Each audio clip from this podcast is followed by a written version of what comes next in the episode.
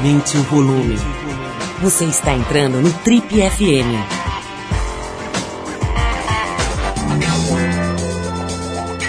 Oi, eu sou o Paulo Lima e a gente começa agora mais uma edição do Trip FM, que é o programa de rádio da revista Trip. Já são mais de 32 anos no rádio brasileiro.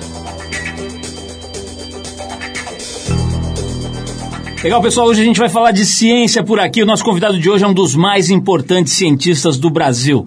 Não só pelas pesquisas dele, sempre de ponta sobre células-tronco e cérebro humano, mas também pelo seu incansável protagonismo na difusão de conhecimento e na divulgação da ciência brasileira pelo mundo. E também aqui no Brasil, no território brasileiro. Biólogo, ele é diretor de pesquisas do Instituto DOR e professor titular do Instituto de Ciências Biomédicas da Universidade Federal do Rio de Janeiro. Pioneiro no cultivo de células-tronco, dentre os seus inúmeros trabalhos destacam os estudos ligados à esquizofrenia e a relação do vírus Zika com a microcefalia. Conversa hoje aqui no Trip FM com Stevens Hain, que também é colunista da revista Scientific American Brasil, do portal UOL e do programa Conversa com Bial, lá da TV Globo. Stevens, antes de mais nada, é um prazer te receber aqui no Trip FM. A gente já virou seu fã faz tempo, né? Já tivemos juntos rapidamente aí no, no evento lá do Banco do Brasil, mas a gente queria bater um papo mesmo, ter uma conversa. E nada melhor do que você vir às nossas suntuosas instalações pô, sentar aí nessa cadeira de massagem, né, reclinável que a gente fornece para os nossos convidados, para a gente bater um papo aqui tranquilo, conhecer você melhor. Seja bem-vindo, Steven. Obrigado, Paulo, é um prazer. Eu estou super feliz porque eu sou fã de vocês também há muito tempo, então estou super animado aí para esse papo. Steven, vamos começar com o seguinte: que diabo botar esse nome em você, cara? O seu pai era assistir aquele, aquela. É, qual que era a feiticeira, né? Que era assim, a família Stephens e fez uma homenagem. Você é gringo, por que você chama Stephens? Cara, isso é outra história engraçada. Na verdade, como o Ren veio da minha mãe e o meu nome do meio é Castrup, então eram dois nomes estrangeiros, acho que eles quiseram fazer e manter aí essa... É, mandei aí uma, uma, coisa mais estrangeira e a primeira opção do meu pai era Darwin. O que eu fico muito feliz dele ter desistido assim um pouco antes de eu nascer, porque provavelmente eu ia acabar desistindo de fazer ciência ou fazendo outra coisa. Eu não sei exatamente, mas a, a, história dos Stevens, eu acho que ele achou um nome sonoro e tal e acabou escolhendo. Quando eu morava nos Estados Unidos, era, me complicou mais ainda, porque Stevens é um sobrenome nos Estados Unidos, né? Então eu chegava no lugar, falava meu nome. Mais ou menos como você chamar Feitosa, né? Isso, exatamente. Feitosa de Almeida.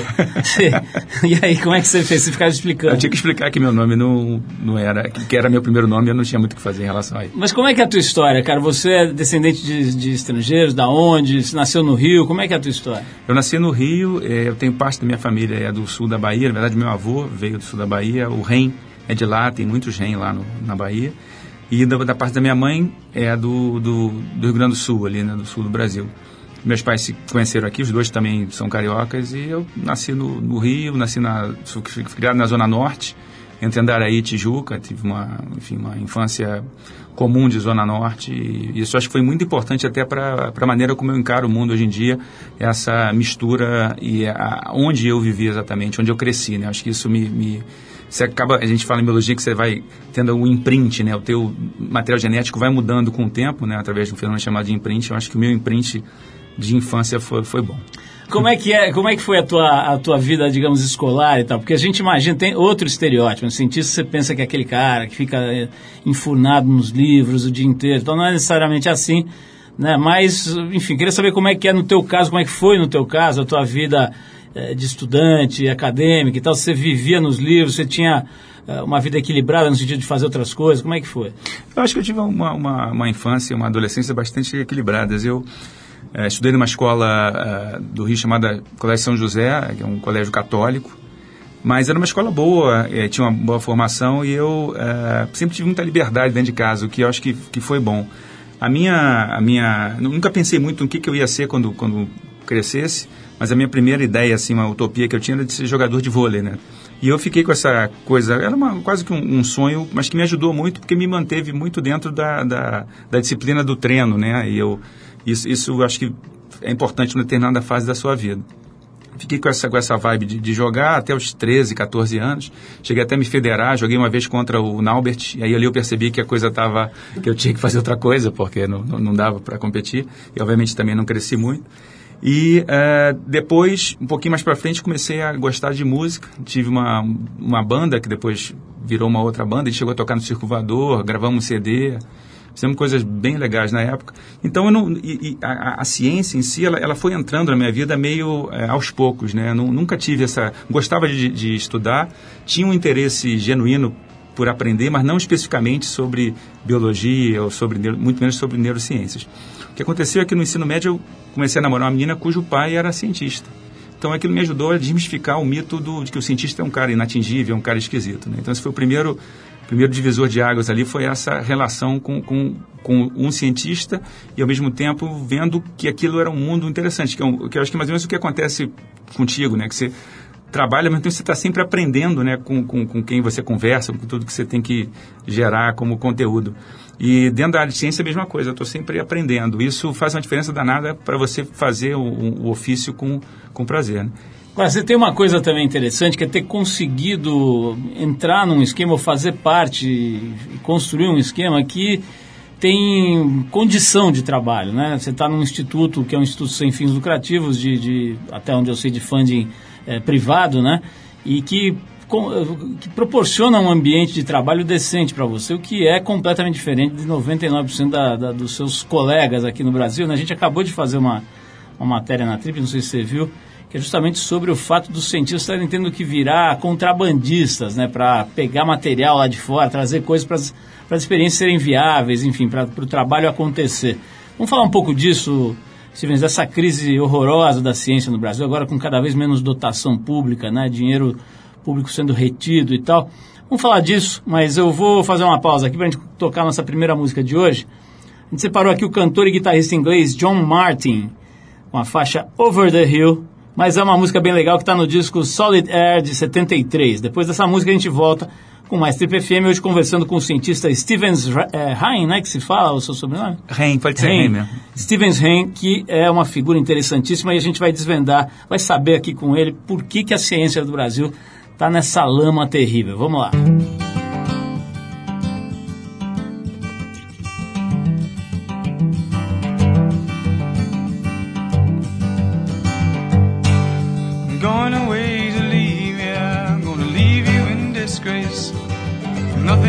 my favor, wind in my face. I'm going home.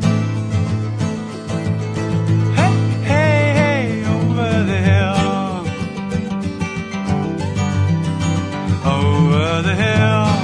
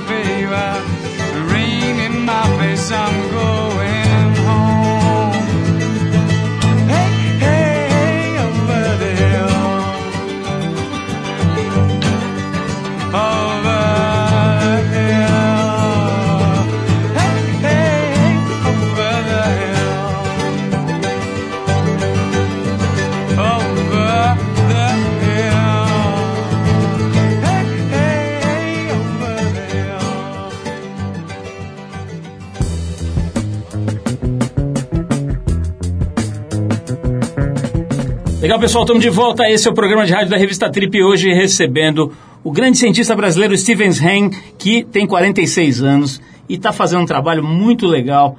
É, não só da, da, na própria pesquisa, né, descobrindo coisas e evoluindo a ciência brasileira, mas também divulgando a ciência, que é outro lado também que a gente tem carências enormes. Né? Stevens, é, é, nós fizemos aqui, eu falei agora há pouco, nós fizemos aqui esse mês, na Trip que está nas bancas esse mês, é, uma matéria sobre a ciência. Né? A gente chamou aqui, a chamada de capa dizer assim, diz assim, né? Nada a declarar. A luta dos cientistas brasileiros que precisam contrabandear anticorpos, moscas e células para preservar o que restou da ciência no país. Né? Uma chamada que já resume bem é, a situação em que nós estamos. Né? A gente tem amigos aí na, na ciência, inclusive na tua área, Lígia Pereira e outras figuras aí que militam na sua área, né? E você só ouve, eu já ouvi histórias assim de cientista que precisou correr na Casas Bahia e comprar uma geladeira, senão ia acabar uma, um, projeto que tinha, sei lá, 10 anos de pesquisa, porque a geladeira tinha quebrado. Aí trouxe a geladeira e quando chegou lá não tinha o Benjamin, aí tinha que fazer uma licitação para comprar um Benjamin.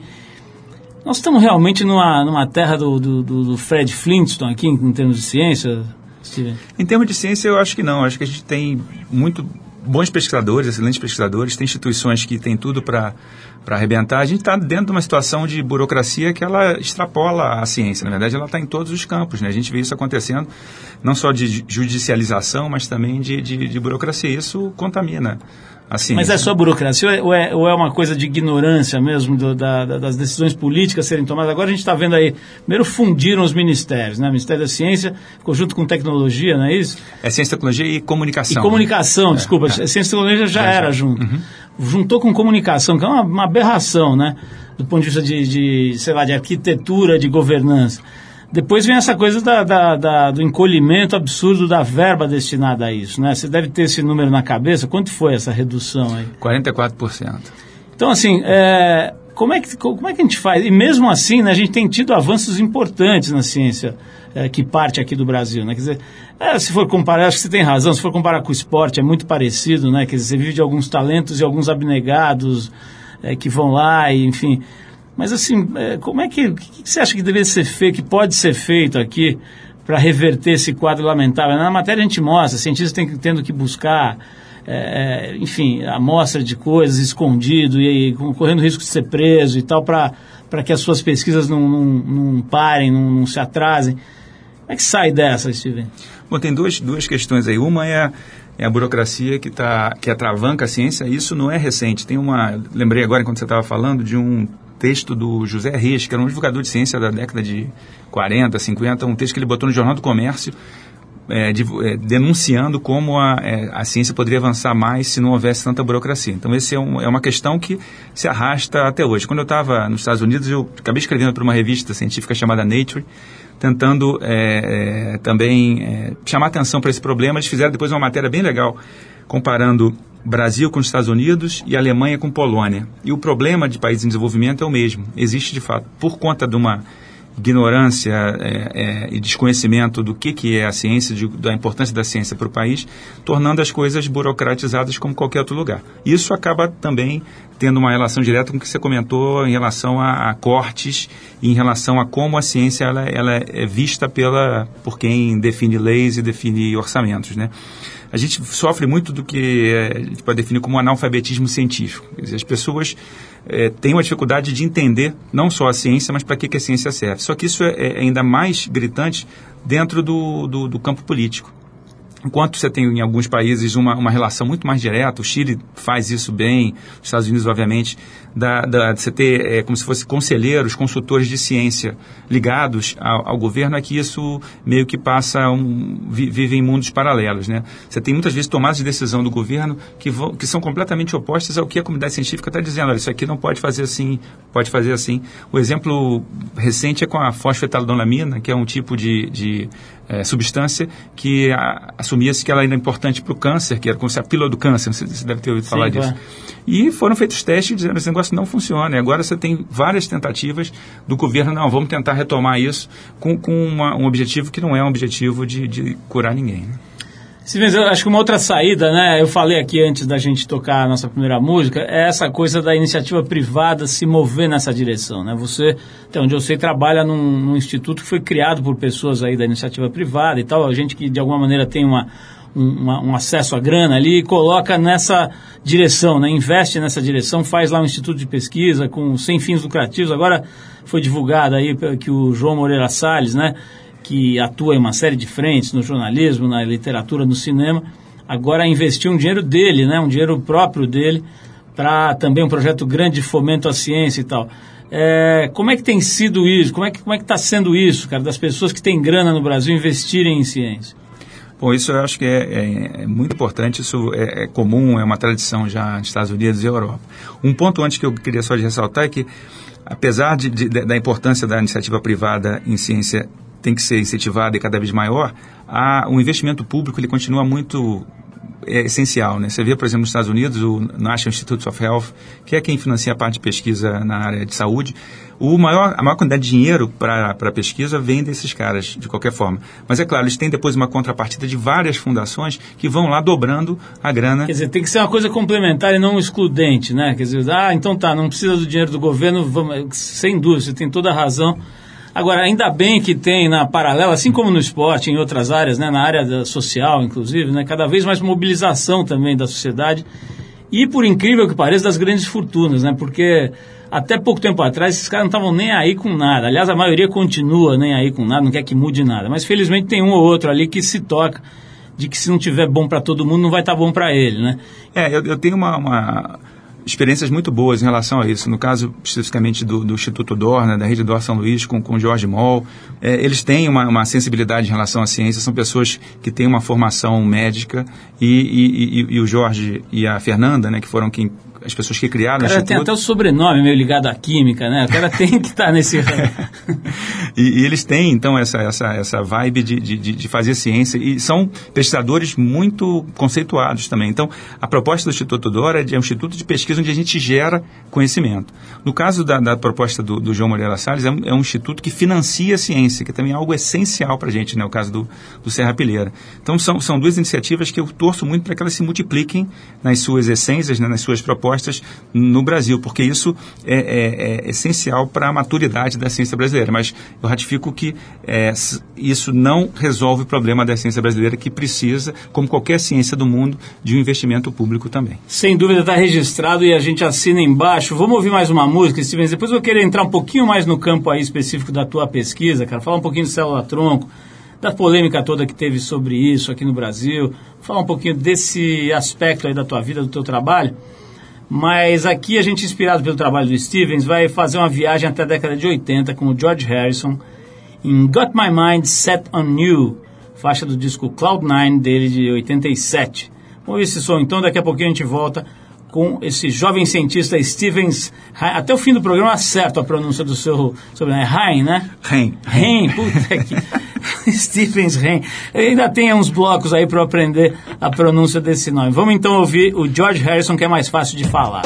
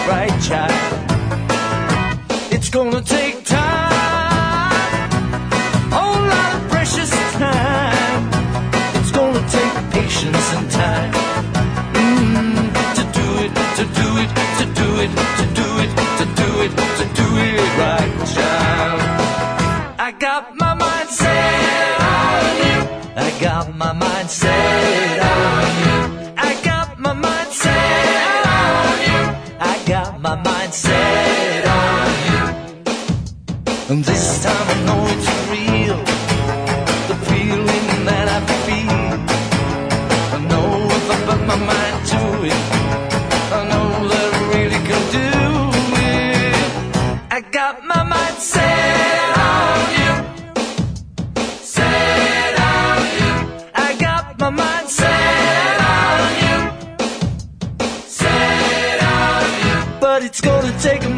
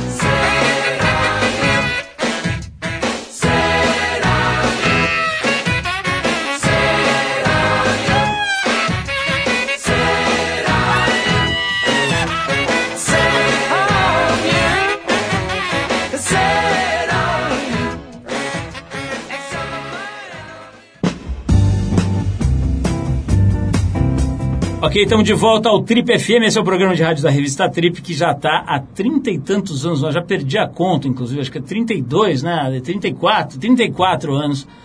A gente é que nem preso, não pode abrir mão de um dia. Você pergunta, você fala com o preso, ah, você ficou preso um ano e 43 dias? Você fala, não, um ano e 44. Ele faz questão, porque ele sabe quanto custou cada dia daquele. Então, estamos aqui já há um tempão, conversando com gente interessante, como o nosso convidado de hoje, que é colunista da revista Scientific American Brasil, lá do portal UOL, e também tem participado do programa Conversa com Bial, da Rede Globo. Aliás, Silvens, vamos falar um pouquinho disso antes de entrar na ciência aqui mais profundamente. É, tem sido muito legal, né, esse espaço da, da TV Globo ali para um cientista. Você faz parte ali, pelo que eu entendi, de um, de um grupo ali que colabora frequentemente, ajuda a pensar o programa, que aliás está muito bom. Eu já falei aqui algumas vezes é, o quanto tá bacana esse programa, né? E como é que é, cara, para um cientista está acostumado a ficar na moita, de repente bota a cara, por mais que seja tarde, uma da manhã e tal, é aquela turbina, né? O cara tá lá em Pindorama da Serra, tá te vendo e de repente eu acho que você começa a ser reconhecido por aí. Como é que tem sido esse aspecto aí da tua vida, a hora que você põe a cara na vitrine ali do Brasil? Não, está sendo muito divertido, para te falar a verdade. Eu, é, uma das minhas é, influências em fazer ciência veio da, da divulgação científica. Veio da, o que havia na época como divulgação científica eram basicamente duas revistas, que era a revista Ciência Hoje e a revista Super Interessante. Era o que eu o que tinha para ler, eu esperava na banca de jornal o negócio chegar, a revista chegar. Então eu vejo a importância da divulgação pro na minha vida e para o país, né? E você vê o que o Carl Sagan fez nos Estados Unidos, a influência do Carl Sagan em milhões de pessoas, né? E isso acaba me, me, inspirando. Então, por mais que no começo tenha sido um pouco dolorido essa, essa, essa exposição, eu, hoje em dia eu, eu, eu, acho extremamente importante e eu curto bastante e agradeço muito as oportunidades que têm surgido, principalmente com o Pedro, né, com Pedro Bial e outras que também surgiram antes. Agora sim, falando um pouco da, da, dessa coisa células-tronco, né, que ninguém sabe direito o que, que é, basicamente, né, enfim, é, é, tem muita gente que acha que é uma coisa mágica, que você joga na pessoa, a pessoa renasce e tal, a gente sabe que não é bem isso, mas queria falar de um aspecto, né, que assim, quando começou a se falar de, dessa, dessa, desse tipo de pesquisa aqui no Brasil, veio aquela polêmica, em geral ligada à igreja, religião e tal, de que não podia se trabalhar com, com célula tronco embrionária, né? Isso já foi superado. Agora vocês estão trabalhando com outro tipo de célula de tronco. Fala um pouquinho desse, desse tempo, desse episódio aqui na ciência brasileira. É, isso é, é bastante natural também, você ter um avanço da ciência muito mais rápido do que o, o avanço da, da o, a- do que a discussão ética do que a ciência pode fornecer. Tem até um episódio que me, me ocorreu agora que eu vou te contar daqui a pouco. Então, quer dizer, em relação especificamente a isso, né? Então, célula-tronco é uma célula que ela tem a capacidade de formar outras células do corpo e uma célula-tronco embrionária, ela tem a capacidade, por razões óbvias, de formar qualquer tecido desse corpo. Então, ela tem um potencial terapêutico muito grande. Você pode criar, eventualmente, no futuro, um coração novo, um fígado novo, um pulmão novo, a partir de uma célula, como se fosse uma, uma massa de moldagem que você vai moldar de acordo com o que você quer. Então, isso abre uma série de perspectivas médicas que eram inimagináveis até pouco tempo.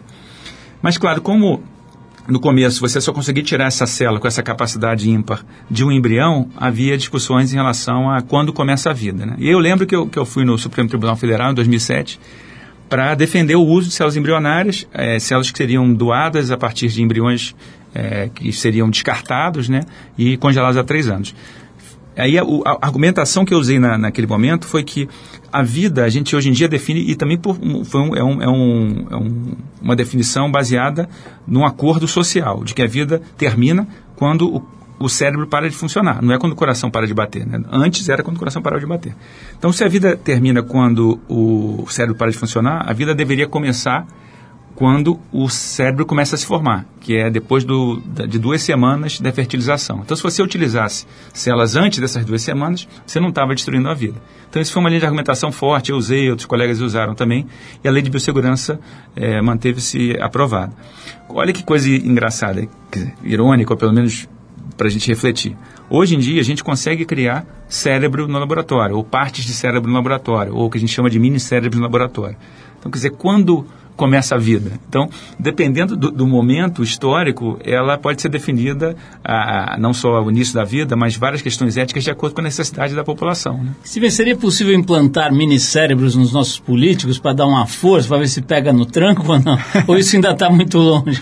Bom, tem trabalhos fazendo é, implantes de minicérebros em, em animais e mostrando conexões. Tem até uma discussão se esses animais vão eventualmente ter consciência, né? assumindo que a consciência... Bom, então descarta os políticos, porque esses certamente não têm consciência. É, acho que não sei se para esse caso a gente teria solução ou não.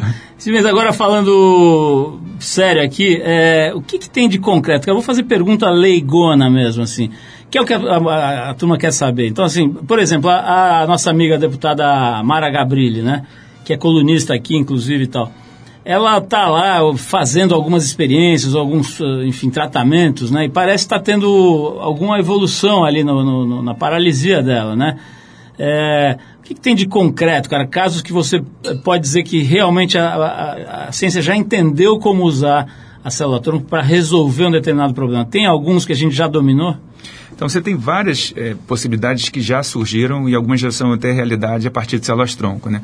A que você mencionou agora em relação à Mara, por ela ter uma, uma lesão de medula, por ela ter uma capacidade de movimentação, a gente imagina que seria reconstruir o, a medula espinal né, para que ela pudesse voltar a transmitir o que ela pensa para o pro, pro corpo dela. Né? Você tem uma, um, um grau de complexidade ali dessa, dessa situação que eh, a gente não tem ainda uma, uma terapia baseada em células que consiga reverter essa situação. Por outro lado, você tem eh, desde, por exemplo, transplante de medula óssea, né, que, é- que é feito em vários casos de câncer, que é um tipo de terapia com células-tronco. E o que está avançando muito e com resultados muito interessantes hoje em dia é você usar essa célula-tronco como uma ferramenta para você identificar novos medicamentos. Em outras palavras, ao invés de você testar medicamentos ou dezenas de possibilidades no indivíduo, você pega as células daquele indivíduo, coloca no laboratório e testa milhares de possibilidades ali. Por exemplo, ah, dois anos atrás, foi feito um estudo desse tipo com pacientes com esclerose lateral amiotrófica, que é uma doença gravíssima, né, que depois que a pessoa descobre que ela que tem diagnóstico, a expectativa de vida é muito baixa, não tem nenhum tratamento. Só que pegaram essas células, transformaram no- nos chamados neurônios motores, né, que são os neurônios que acabam morrendo na doença, e testaram tudo que você pode imaginar. E descobriram que um medicamento que é usado para epilepsia tem um efeito muito bom. E aí, a partir desse resultado em laboratório, estão testando medicamento para epilepsia nesse pessoal. Que era uma coisa inimaginável você fazer com uma pessoa com, com, com ela, você tratar com um antipilético. Então, é, é, é, isso nos dá uma, fe, uma forma de, de, de, de, de avaliação e uma ferramenta que acelera muito a descoberta de novos medicamentos. Então, a célula-tronco ela pode ser um medicamento ou ela pode ser uma, um, uma via para você identificar o segundo uso de outros medicamentos, por exemplo. Isso já é realidade. Nós vamos seguir fazendo esse tipo de pergunta aqui, conversando com o Stephen Hain, acertei agora? É, que é o nosso convidado de hoje aqui, um cientista que está trabalhando seriamente aqui para arrastar a ciência brasileira, né? Que fica uma âncora, né? Assim, o governo é, funciona como uma espécie de uma âncora e a galera aí, os cientistas, enfim, os pesquisadores, ficam puxando essa âncora na unha, né? Para ver se arrasta a ciência para frente e, e muita coisa está se conseguindo. Vamos falar um pouquinho sobre esse negócio da Zika, né, o, o Stevens, que foi uma, uma, uma coisa muito importante que, que a ciência brasileira conseguiu identificar né, a relação do vírus da Zika com a microcefalia, coisa, enfim, da qual você foi protagonista. Falar disso e de outras questões aí, para que o nosso ouvinte possa entender um pouco melhor né, como é que a gente está em termos de ciência hoje. Mas a gente vai agora com a cantora francesa chamada Rava, é isso? Rava. A faixa é Dance, de um single lançado em 2009. Vamos ver esse som. Na volta saberemos mais do pequeno Stephens, que não é pequeno, eu não sei, porque acho que, acho que eu tive na televisão do lado do Bial, né, cara, que tem 7 metros de altura. Deve ser isso que eu inventei, que era pequeno. Vamos, vamos então de Rava e a gente já volta.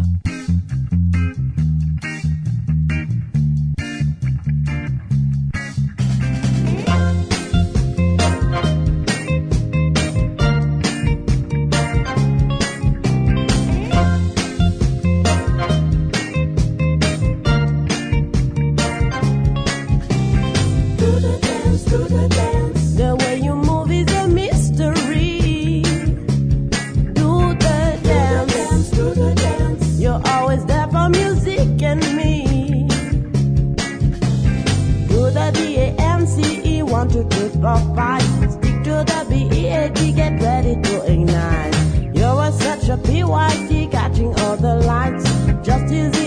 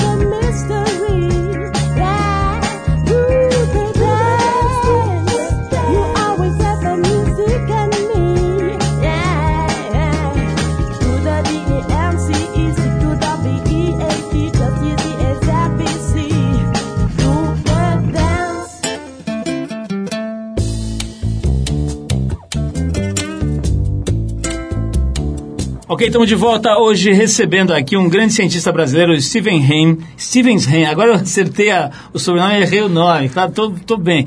Ô, Stevens, vamos falar um pouquinho do que a gente mencionou aqui antes do, de, de ouvir esse som, que é essa pesquisa, cara, essa, essa história toda aí da, da microcefalia ligada à zika, né? O que, que você fez nesse processo, que acho até onde eu, eu, eu pude alcançar, né? O Brasil foi, foi, foi a, a ciência brasileira que descobriu essa relação né, entre o vírus da zika e a microcefalia. Como é que você atuou nisso? Atuou com mais gente? Como é- conta um pouquinho essa história. Esse é um caso muito importante, eu acho que ele vai ficar marcado na história por mostrar como a ciência brasileira é forte e responde rápido a um, a um problema, que era uma, uma epidemia que estava assustando todo mundo, né? a OMS completamente perdida. Estava claro que havia um, o, a- o- vírus Zika tinha chegado no Brasil, ao mesmo tempo você estava aumentando o número de casos de microcefalia, mas não estava. ninguém sabia se o vírus causava microcefalia, se era uma coisa direta no, no, no- no embrião, no feto, se era uma coisa na mãe. E aí o, o que aconteceu ali foi um momento, de fato, como eu comentei, histórico, que vai ficar na memória pra, de todo mundo por muito tempo, é, é que é, você juntou pessoas com backgrounds, com formações científicas complementares. Você- Então você tinha não só o pessoal na linha de frente recebendo a- as, as mães grávidas, né, a, Adriana Mello, né, o pessoal da, da, da Paraíba, Pernambuco, que recebia a- as mães e começou a ver, olha, tem uma coisa estranha e começando a correlacionar, correlacionar isso. Você teve depois o Zanotto, aqui em São Paulo, teve o Amilcar Tanuri no Rio, que são virologistas, teve pessoal que já trabalhava com microcefalia, não associada à Zika, né, porque não era na época associada, a Patrícia Garcês e outras pessoas, e a gente começou a, a conversar. Os modelos com que eu trabalho, que são modelos onde você tenta eh, estudar o desenvolvimento do cérebro no laboratório, eram muito, pa- pa- passaram a ser muito úteis nessa, nessa questão. Então a gente se juntou e rapidamente eh, começamos a fazer testes. Né? Eu lembro que o primeiro teste que a gente fez, né, eu, Patrícia, com o pessoal do laboratório, foi sábado de carnaval, no carnaval passado. A gente conseguiu o vírus com, com a Milcar Tanuri, né? conseguimos uma maneira de identificar a entrada do vírus ali e literalmente pingamos o vírus em cima de uma de neurônios humanos que a gente cria no laboratório, né, a partir das células-tronco. E o que a gente viu ali primeiro foi que havia infecção, a gente nem sabia né, se infectava, se não infectava, e vimos que havia uma destruição muito rápida desse tecido. E depois, usando outros modelos, são modelos mais complexos, mas que eh, conseguem eh, simular, eh, mimetizar, de certa maneira, o cérebro, que são chamados organoides cerebrais do minicérebro, você tem as camadas do cérebro ali bem organizadas, a gente mostrou que havia uma queda do crescimento desses minicérebros em torno de 30% a 40%, dependendo do momento da infecção, o que eh, confirmava, de certa forma, a, a- como consequência dessa ah, infecção, a, a microcefalia. Em paralelo, e lá mesmo no Instituto DOR, a Fernanda Tovar Moll e outros colegas também do, do- do São Paulo, ah, Paraíba, Pernambuco, começaram a estudar a, a- as imagens, né, por, por técnicas de neuroimagem, né, de ressonância magnética e tal, eh, o, as características anatômicas da doença. Né? Então você conseguiu mapear exatamente o que estava acontecendo naqueles cérebros. Hoje em dia você tem, inclusive, é, um diagnóstico baseado em imagem, a se, é, se é zika ou não é. Baseado, que hoje em dia não é só microcefalia, a gente chama de é, malformação congênita associada ao zika. Então isso mostra não só que você tem é, formações complementares no Brasil, tudo feito no Brasil, que é capaz de responder a uma questão dessa. E não só isso foi feito, mas também em parceria com, com a Fiocruz, com a FRJ, né, o pessoal lá do Tiago Moreno, uh, Fernando Bosa, a gente uh, identificou medicamentos que podem, serem, que podem ser utilizados hoje em dia no caso de uma eventual epidemia pelas próprias mulheres grávidas. Então a coisa foi mapeada, buscou soluções, sem contar o pessoal que está fazendo vacina. Então a ciência brasileira é forte, a ciência brasileira tem uma galera aqui fazendo uma coisa incrível, só que é óbvio, como você falou uh, no, no bloco anterior, o governo tem que enxergar isso. Silêncio, eu falei brincando aqui, mas essa, é, queria ouvir você sobre essas teses, né? Por exemplo, o, o autor do livro best-seller né, do Homo Deus, o Yuval Harari, é, diz que 99% das nossas decisões, inclusive as mais importantes da nossa vida, são tomadas por sensações, emoções e desejo. Ou seja, processos químicos inconscientes. É isso mesmo, na tua observação aí do, do, do, do, enfim, produzindo pequenos cérebros e olhando e tentando entender o funcionamento desse órgão maravilhoso aí que, que a gente, enfim, que nos move. É isso mesmo, cara, quer dizer, tem, tem um lado inconsciente gigantesco, quer dizer, isso acaba cruzando com a, com a psicanálise, né, com a, com a psicologia, que determinou já há muito tempo a força do inconsciente. Como é que é esse aspecto aí do teu, do teu estudo? O meu estudo ele é limitado porque a gente trabalha com o tecido cerebral, onde tudo que você comentou agora acontece, mas não necessariamente a gente consegue simular no laboratório consciência ou sensações. Né? Por outro lado, a gente está cada vez mais, eu digo a gente, o nosso laboratório e outros laboratórios do mundo, conseguindo sofisticar esse processo de criação do que a gente chama hoje em dia de mini-cérebro, ao ponto de a gente já conseguir não só ter o cérebro, mas ter esse cérebro com ah, estruturas que são os olhos. Então, das, um dos desafios para você avançar na, na, na capacidade de, de se comunicar com esses minicérebros é você ter formas dele enxergar ou ouvir ou sentir o que você está fazendo. Já tem um, tem um grupo né, em Harvard, que é da Paula Arlota, que ela já consegue estimular o minicérebro com luz e ele responde a essa luz. Então, quer dizer, a gente talvez consiga criar estruturas eh, no laboratório que vão responder ao que você está fazendo. Se isso vai ter consciência ou não, já é uma outra história. Provavelmente não, mas eu não tenho como dizer nesse momento. Mas como ah, modelo de estudo, a gente está limitado, mas ao mesmo tempo é fascinante você perceber que eh, você está conseguindo sofisticar essas estruturas. Todo esse estudo e tudo que você comentou do Harari, eu, eu, eu acho que é por aí mesmo. Tudo que a gente está sentindo aqui agora, tudo que está ouvindo, estou te vendo, são processos químicos acontecendo dentro do nosso cérebro. Quanto mais a gente estuda e entende, melhor, porque a gente pode alcançar a felicidade eh, mais rapidamente. Né? Que eu acho que isso tem que ser talvez a, a principal busca da, da humanidade, do ser humano, é a busca da felicidade. Se a gente entende que essa felicidade é uma sensação química, a gente pode trabalhar isso também. Ô, ô, Steven, eu brinquei aqui do fim dos motéis, mas a verdade é que essa coisa da inteligência artificial né, está colocando em xeque dezenas, centenas, talvez todas as profissões e toda a forma como a gente se relaciona com a ideia de trabalho. Né? E, e essa, aliás, é uma, é uma coisa que coloca em oposição duas das, das cabeças mais em evidência aí no, no, no- mundo, né? o Elon Musk lá da Tesla, das viagens interplanetárias, e o, e o Mark Zuckerberg do Facebook, né? Um acha que, que o mundo vai acabar por causa da inteligência artificial, outro acha que o mundo vai começar a ser mais feliz, né? Você consegue tomar partido nessa, nesse UFC da, da- do futuro aí?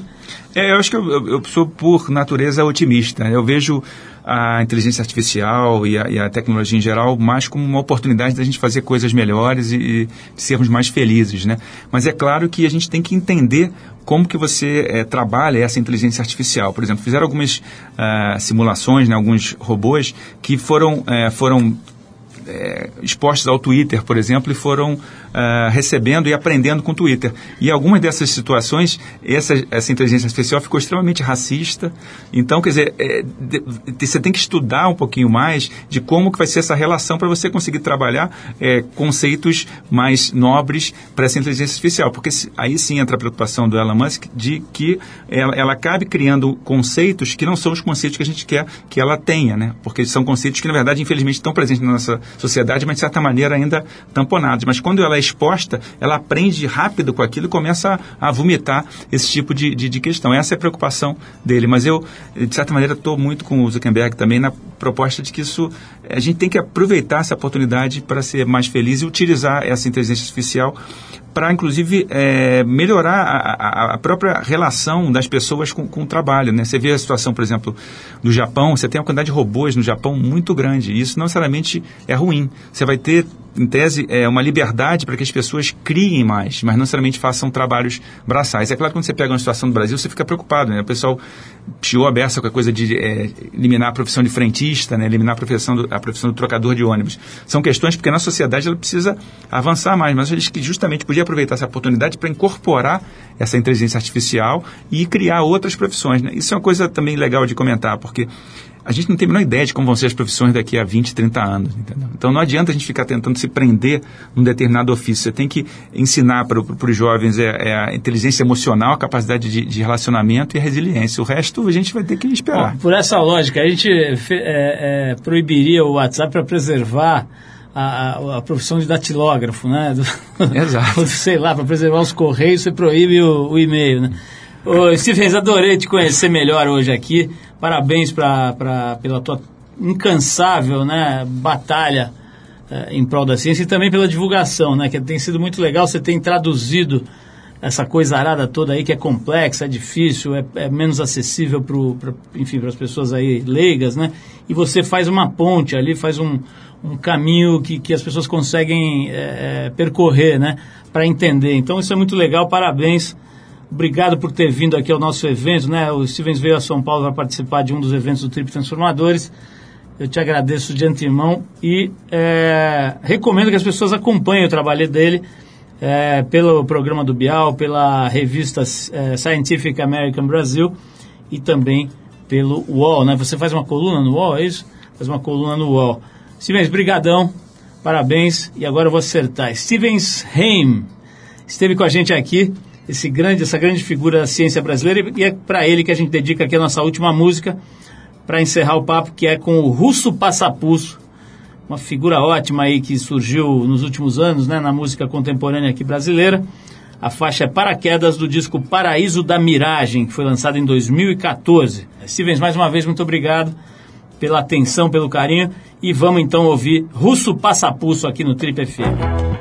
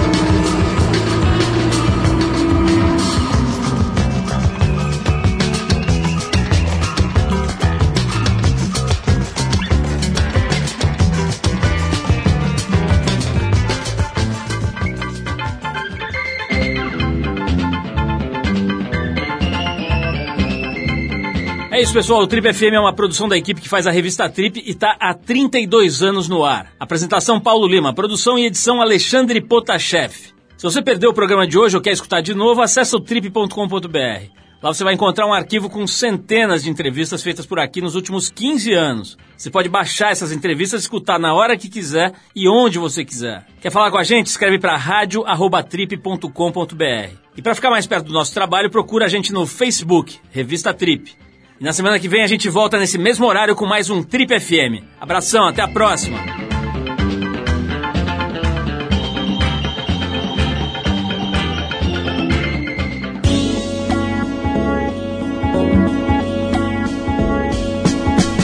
Você ouviu Trip FM.